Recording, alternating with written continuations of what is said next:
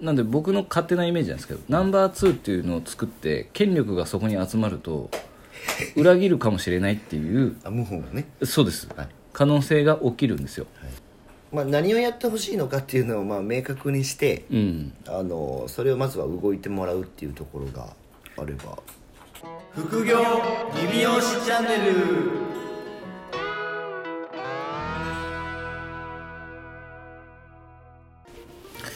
これ初めてじゃないですか朝取り朝取りは確かに初めてかもしれないですねちょっと大体僕ら昼かはい夜夜行性ですね夜行性ですけど今日朝10時から今収録、朝10時はちょっときついですね きついっすかきつい、きついっすよねはい、僕昨日3時半なんでまだあ温まってないですよね温まってないですいやでもちょっと温まってないけどまあ頭の中から離れないですねいろいろそうですねはいもうちょ今っとピンチじゃないですか世の中はい世の中はピンチですね多分これ聞いてる人もみんなピンチですよ今僕たちね2人でパソコンで新型コロナウイルス感染症特別貸付の画面をそうピピコピコ動かしながら寝てますからね、いやこれちょっとこれでも皆さんどうなんですかね使われる方は結構 SNS とかだといや借いっぱい出てますね、はい、いやもうこれはちょっとお金持ってた方がいいですよ手元にうんだってドキドキしかしなくないですかこれはもうドキドキですねなんかあの我々のリビオ業界はいサービス業、まあ、なんか飲食店がすげえ騒がれてますけどはい多分第3次4次ぐらいのところに僕らノミネートしてるじゃないですか今ノミネート絶賛ノミネート中で絶すね、賛ノミネート中これちょっとでもなんか多分危機管理をちゃんとしとかないとなんかあの、コロナ関連の対策マニュアルもそうだし、はい、はいはいなんかそのお金の部分も、うねんうんうん原さんがよく言う家賃とか、はいそういった部分のできる限りのそのなんか対応しとかないとああそうですね本当ちょっと厳しそうな雰囲気しかないですね家賃交渉は鵜飼さんとこはしてないまあこれからしようとは思ってますうちはあの名古屋の店舗の方はあのちょっと大家さんが海外にいらっしゃるんであそうなんですメールであの文章を作成して送らないといけないっていうああ若干ので手も間があるんですけまあど遅れますもんあの岐阜の店舗の方はあのお客さんで来てる方なんでああいいですねあのすぐちょっと下がりましたねいやもうちょっとだからまあいろいろあの手この手しないといけないのとあとはまあ手元にねちょっとお金を残しとくっていうそうですねまあ、内部留保がね現金をめちゃくちゃあるのにもかかわらず大企業がクソ借りてるんでそうですよねえ多分相当ビビってますよみんないやー大企業はねやっぱり止まったら一気にそうっすね固定費がすごいんでそうっすね僕たちの比じゃないですからね、はいだからちょっと内部留保をちょっとね、まあ、あの3年間で0.46%一応日本政策金融高校では行ってますねそうっすよねもうちょっとこれ借りなあかんかもしれないですね僕は積極的に借りていこうかなと今ですよねはい、税理士の方にいろいろ確認いろんな34人ぐらい税理士の方に確認を取って、えーとまあ、借りておいた方が一応保険として借りた方がいいよっていうことを、そうっすよねまあ、そのみんなが言うならまあまあでもあのゾクゾク感じますからねちょっとこのそうですねちょっと良くなる兆しが多分見えないのでいやもう2020年はちょっともう忍耐どころじゃなかったですねそうですね生きるか死ぬかの、忍耐も忍耐ですよ、はい、もう国レベルっていうか世界レベルでやべえっていうねそうですよちょっとだからまああのお金お金っていうかまあ基金管理経営者としてちょっと仕事をしないといけないですねいや本当こそううっすいうだからもう絶対いろんな消費に回らないんで、うんだからもうちょっとやっぱりそのなんだろうその働き方と、はいなんか要は稼ぎ方もやっぱりちょっと今のこれからの部分に適応できなかったら、残れない感がすごいっていうそうですねちょっと本当にリアルに、まあ、土日とかお客さんも外出しなくなる可能性がちょっとこれから予想されると、はい営業日を土日どっちか減らした方がいいとか、はいまあ、それによって当然給料交渉とか、はいまあ、経営者はしないと本当にそうですねなんかただ固定費がこう出てくるだけになっちゃうんで固定費のコントロールとやっぱりお店がちゃんと存続しないとはいスタッフが結局ね路頭に迷っちゃうそうっす自分もですけどそうですね自分も会社もですけどまあそこはねなんか運命共同体じゃないですけど、はいお互いどっちかがちゃんと生き残っててこその はいどっちもなんで、そうなんですよはいまあ、一時的にずっと続くわけではないので、はいまあ、一時的にちょっとね給料をちょっとコントロールするとか、えー家賃をコントロールするとか融資するっていうのはやっぱり考えていかないとまずいですねまずい感じにはなってますね。いやもう本当いやだからーちちょょっっととねあのなんか冗談でコロナコロナコロナ言ってた時が懐かしいですよね。でも1か月ぐらい前の話でしょは2か月ぐらい前かあ、はいやだけどもこんな感じでなんかまあ来るなんてだだ誰も思ってなかったしい、 誰も思ってないですね。はいむしろだってこれからだって感染増えるじゃないですかこ増えますね。これからがまあ増えますね。なんでまあちょっと危機管理をしないとい多け分ないこれが流れてるぐらいが一番増えてるかもしれないですね。あそうですね、なんでもう世の中がちょっとどうかしてるぜってやつですねじゃあそんなこんなんで。 そんなこんなで はいちょっとじゃあまたお便りが来てるんですねまあ誰からですかお母さん。これはねもうあのヘビーリスナーの石田さんですありがとうございます。いつもありがとうございます。はい、 ご質問として来てますね、い、つも楽しく聞かせていただいておりますと、はい。えー原さん鵜飼さんは、まあ、あのサロンワークを離れつつ現場を管理しているお二人はい。に、まあ、ご質問ということで、はい。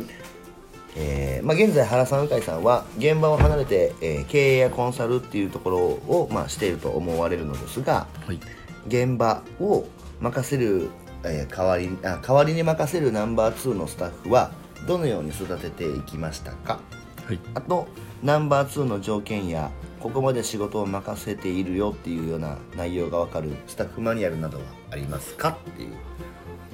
結構細かいですね。まあ、ナンバー2をちょっと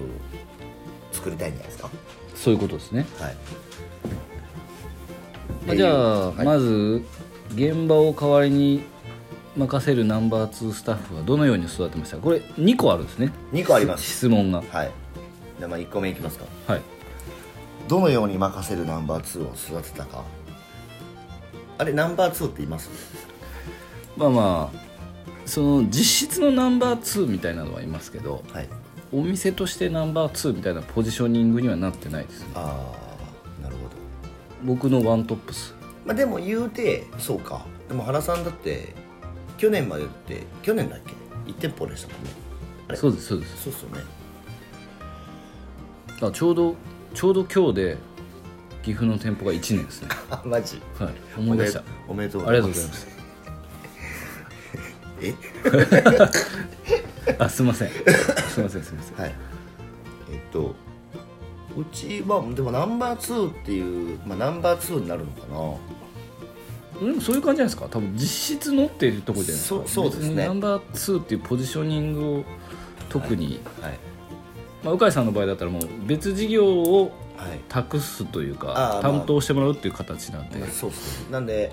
うちはえっと昔ちょっと前までの携帯だと、うん店長っていうのがいて、うん店舗にで一応マネージャーっていう子をちゃんと用意してでその子に一応その3店舗はい他の2店舗をまとめてもらうっていうポジションをしてましたね、そう言われればまあ結論から言うとナンバー2を作ってないっていうことが2人ともまああの明確にはです明確にはしてないです、ねはいそナのンバだーツからそうですねうちもその例えば集客はこの人、はい個人ミーティングとかはこの人、はいえっ、とまあ材料費材料はこの人みたいな感じで全部分けてますね、はいはいはいはいその お店の中でのはいその部署というかはいそういうのをまあ分けてるってことですそうですね一応なんか僕の勝手なイメージなんですけど、はいまあ、我々も言ったらこう前の職場を、まあ、ちょっと半ばこう出てきたわけじゃないですかよねはいなんで僕の勝手なイメージなんですけどナンバー2っていうのを作って権力がそこに集まると 裏切るかもしれないっていうあ謀反がねそうです、はい可能性が起きるんですよ、なんでその仕組み上、あのその誰かに頼る誰かがいないと回ら、まあ、僕と僕がいないと回らなくなるのと一緒で、うんナンバー2にあまり権力が集中しないように基本こうお金の管理とかも全部こう分散してるっていはいう感じです、分散投資してますあなるほどあでも本当そんな感じですやっぱやりたいようにやれてきちゃうと人間ってやっぱりどっかで、うんお横領とかもそうじゃないですか、まあそうですね、はいそうですねなるほどじゃあまあいないっていうことでそうですねだからナンバー2を育てないようにしてます僕あーは逆にねはいあー僕もだから僕の場合はえっとまあ一応その教育っていうかスタッフの、えっと教育を任せるさっき言ったあはい話さんが言ったように教育を任せる子でえっと現場のその要は状況を吸い上げてくれる子、うんでまああ要そう所要です所ね適任がいるからうんそ,、の子たちに一応こういう仕事をしてほしいっていうのをちゃんと伝えて、でそれぞれがなんか一応ミッションじゃないけど、はい僕がこういうことをやりてほしいっていうのをなんかまあ僕の代わりにやってくれる子っていうのを,、をそれぞれまあ作って、うんならまあ任せてるというか、た頼んでるそうですね、はいもしナンバー2をうん組織上ナンバー2が必要な場合は多分あるとは思うんですけど、はいはいナンバー2のななんだろうて定義はいナンバー2が何をするかっていうのがはっきりあ決めてあった方がいしいでてれすねばそうですいねいとは思うんですけど、僕の 2店舗しかない規模なんであそうですね逆に言うと自分が現場を離れることではい自分がサロンワークをしないから逆に言うとそのマネージメントの仕事が全部自分でできちゃはい、うので、はいそうすると、まあ、いわゆる店長がスタッフミーティングとかしなきゃいけないみたいな業界のなんかあるじゃないですか、はいはいはい数字の管理と人の管理っていうのは、逆に言うと現場に出てない僕がはい数字と人の管理逆にパソコンとかでできちゃうんで。あそうですねってなると、あの現場を一生懸命頑張ってもらった方がまあそうですね生産性が上がるようはいなイメージですね。そうですね、うんだからこれまあ多分ナンバー2の条件やここまで仕事を任せている内容っていう、まあ、マニュアル化してるかって話ですねそうですね。はあもう一個の方ですいね。そうですよねはい、まあでも、まあ、何をやってほしいのかっていうのをまあ明確にしてうん、あのそれをまずは動いてもらうっていうところがあればそうですね。なんか難しいんですよね。結局個人ミーティングとかをまあスタッフ管理を任せてると。まあ、そこで徒党を組まれていっぺんに辞めるっていうパターンもありますねなきにしもあらずなので、うーんマニュアルは、まあ、マニュアルというか任せた仕事によってこれとこれとこれをやるっていうのはもう明確にはなってるので、はいはいはいえーとそうですね任せる内容が分かるマニュアルはあります、あまあそうですねどういう作業をするっていうはいのがはいはい決まってるんで、それはうちもだから、えっとこの作業の一覧があってそうですね これとこれをやってくれっていう程度はありますよそうですねだからまあそこまですごくガチッとしたマニュアルではないですけど、やっぱり適材適所というか、はいどこにその人を配置するかっていうところと、はい配置してダメだった場合にすぐ帰るはいで年数とかあまり気にしないはい、そうですねいやそれ気にしちゃうと、はいただの年功序列になってそうですね店長制度と変わらなくなるんで、ははいい、今の美容院とか理容院だとそこまで店長って必要ないじゃないですかポスで便利だしあ管理はのそうですね、まあ、店長の仕事って多分あんまない気がするね僕も、もう下手したら一番売り上げ上げることが店長の仕事かもしれないですねまああそうまあそうなんかそのはい分かりいいのはあれ店長っていうシステムあるんでしたっうけちないですあ全員平社員ですーあーそう僕以外全員平ですねあーうちはねあの全員店長っていう定義にしてあなるほどはい、LINE のグループも全員店長っていうグループなんで可愛いなあそれはだから違うんですよあのマネージャーの子がマネージャーだった子がもう全員店長だからっていうのであーなるほど作ってくれたグループ LINE でもまあ役職として店長っていうのはうちももういなくて、うんうんまあ、マネージャーっていうポジションも今いなくて、うんうんまあ、そのふわっとしてますもんねそうだからまあ自立したそのなんだっけ、まあ、ビジネスのポジションのところが、うんうんうんもう逆にもう経営者のスタンスにした人はいはいは